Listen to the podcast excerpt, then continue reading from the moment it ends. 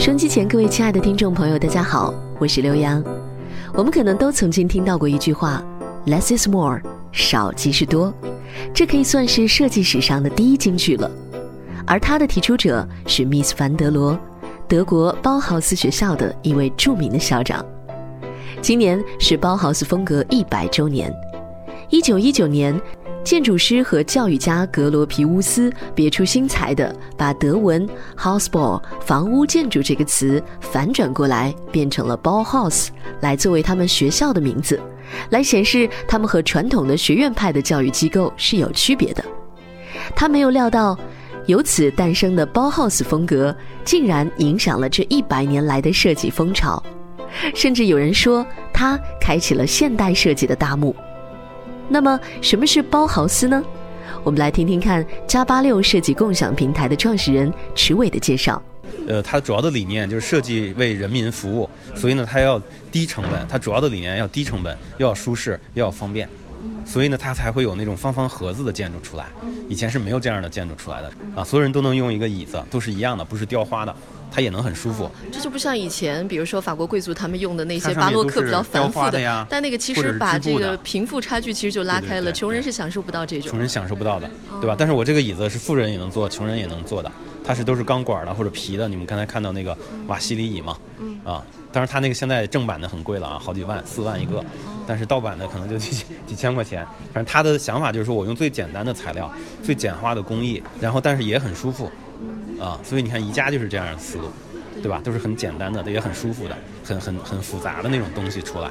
那我们现在比较时兴的，像宜家的风格呀，还有木吉啊这些风格，是不是其实都是这个风格的影响？对啊，这就是现代主义的影响嘛。它不做过多的装饰，因为你装饰多了呢，你的工艺就复杂，成本就提高了，很多人就享受不到了。它又要简单，然后又要舒适。符合人的现代现代人的这个生活，从建筑、服装到这个产品设计到平面视觉，它都是受影响的，它统一都是一样的影响。任何一种设计风格的诞生都是有它的时代背景的，包豪斯也并不例外。因为设计这个东西，它是呃是一个人类整体的思潮。比如工业时代来了，它就有工业风的这个设计，对吧？然后你巴洛克时期，那就有巴洛克时期的这个设计风。所以它是受到整个技术和整个文化的影响的，它不是孤立存在的，它不像艺术品可以孤立存在，设计都是依附于时代的。所以到了这个时代，所以你会发现整个这个各个国家它都会做这样的东西，这样的建筑，啊，因为技术它就支撑了。比如说我的玻璃，以前没有这么这么能支撑这么大的玻璃的，也没有说这个结构说边上没有这个墙，对吧？它就是靠一个柱几根柱，你看那个高楼就是像中国尊那么高的楼，它是柱柱状往上涨的，然后外面一包玻璃就结束了。这个古代，你看我们的庙是看故宫，没有这样的建筑，对吧？希腊那个建筑也也不是这样的，就它新的技术出现了，然后呢，人的生活方式改变了，然后设计呢要随着技术和人们生活方式改变要进行配合，进行服务。设计是个服务。其实对于中国人，尤其是北京人来说，包豪斯并不遥远。也许上个周末你还在最经典的包豪斯建筑里面喝茶呢。不要说生活里的宜家、苹果、MUJI。到处都有包豪斯的影子，在北京已经成为艺术新地标的七九八艺术区，就是中国最大的包豪斯建筑群。七九八原来是国营七九八厂等等这些电子工业的老厂区所在，是五十年代由前苏联援建东德负责设计建造的重点工业项目，而当年担任建筑设计和基建的公司，就是东德德绍市的一家深受包豪斯建筑影响的公司。这个公司打造的七九八厂区的建筑具有典型的包豪斯风格，是实用和简洁完美结合的典范。比如说，为了保证它的坚固性，七九八的厂区建筑使用了五百号建筑砖，厂房的窗户向北，充分的利用天光和反射光，这就保持了光线的均匀和稳定，产生了一种不可言喻的美感。在七九八厂区建筑中，最具有包豪斯风格的建筑是佩斯北京，占地将近两千五百多平方米，是园内面积最大的空间建筑之一。在大型的锯齿形包豪斯风格的厂房基础上，经过著名的建筑师的改造，变成了现代感和包豪斯建筑风格完美衔接、怀旧和现代兼而有之的纪念性的建筑。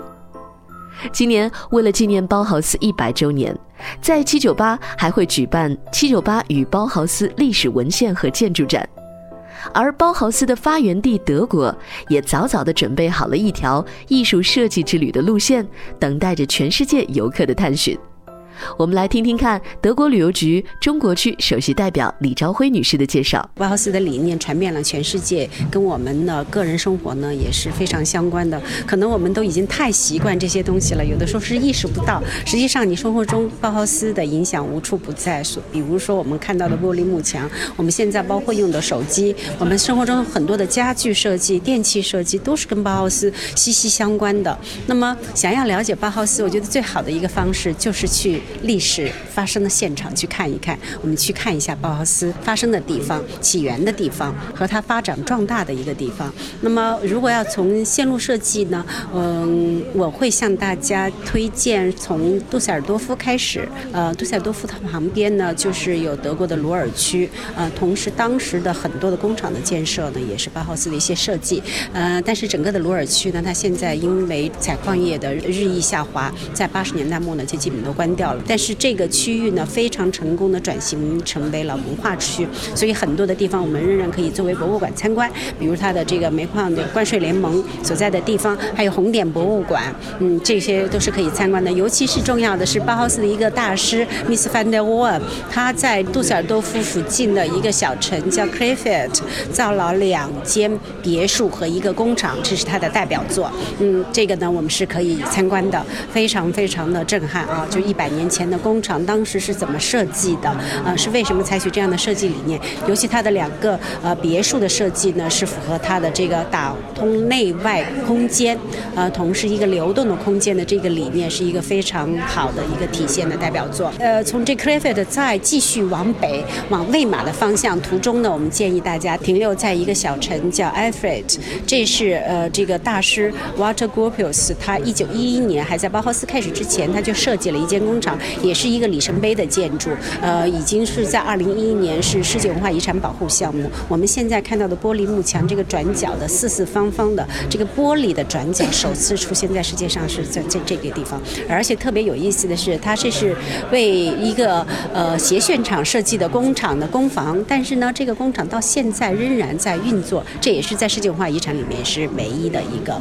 同时呢，再从这个艾弗瑞德再继续往北的话，我们就可以来到。包豪斯的起源之地魏玛，我们去看包豪斯大学，它原来最早的校址，还有这个包豪斯的博物馆。呃，我们从魏玛呢继续往东往北走，我们就来到了这个包豪斯盛期，呃，一九二五到一九三二年的德绍的包豪斯的这一块。这一个呢是我们参观的重点，因为那边有包豪斯的校舍，我们大家都知道的，里面呢也展示了很多包豪斯当时他们的各个系或者是说是各个工坊他们的一些作呃建筑作品。还有一个是在呃德绍，嗯，大概十多公里的地方，为他们的几个老师设计的这个大师之屋，也是世界文化遗产的保护项目。这个小城还有另外一个世界文化遗产保护项目是，呃，是一个沃里斯公园，也是体现了一个十七八世纪他们一个大公的一个教育理念，呃，也是非常棒的一个，跟包豪斯是一个完全相反的一个理念，一个呃一个世外桃源一样的那么一个花园的地方。嗯，最终呢，我们的落脚呢，我是建议落在。柏林，柏林呢是包豪斯，也是他最后的一站哈。从一九三二年到一九三三年，啊，那边呢我们有全世界包豪斯藏品最多的一个博物馆是包豪斯这个档案馆。嗯，而且呢，我特别建议柏林呢，也是因为柏林在这个两德统一之后的这个将近三十年当中呢，也是全世界各地的知名的建筑设计师都在那留下了他们的这个作品。因此，我们也可以在柏林看到整个一个。建筑设计的一部活的历史，它有很多的经典的建筑，尤其是很多的现代建筑，也是建筑史上的一些经典之作，我们都可以参观得到。这都是跟包豪斯的起源是嗯不可分割的。一百年前，星火燎原的包豪斯成为了现代设计的开端，对世界现代设计的发展产生了深远的影响。一百年后，包豪斯的百年纪念无疑也会成为当今最好的设计作品。也给了我们这些喜欢旅游、希望去世界走一走、看看的人们，有了一个新鲜的主题——包豪斯之旅。让我们共同期待吧。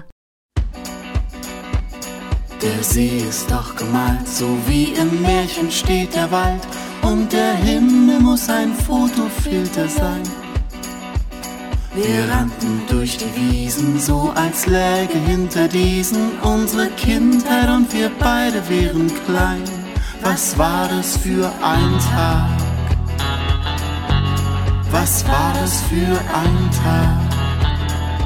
Komm und lass uns, komm, lass uns fahren, solang sich der Motor dreht.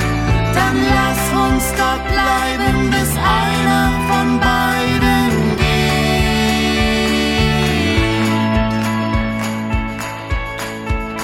Bis einer geht. Barfuß durch die Blätter und die Luft riecht nach Gewitter. Der Tag hat sich langsam abgekühlt. Ein Tag so wie Ferien oder besser wie sich Ferien in den Tiefen der Erinnerung anfühlen. Jetzt bitte nicht zurück. Jetzt bitte nicht zurück. Lass uns, komm, lass uns fahren, solang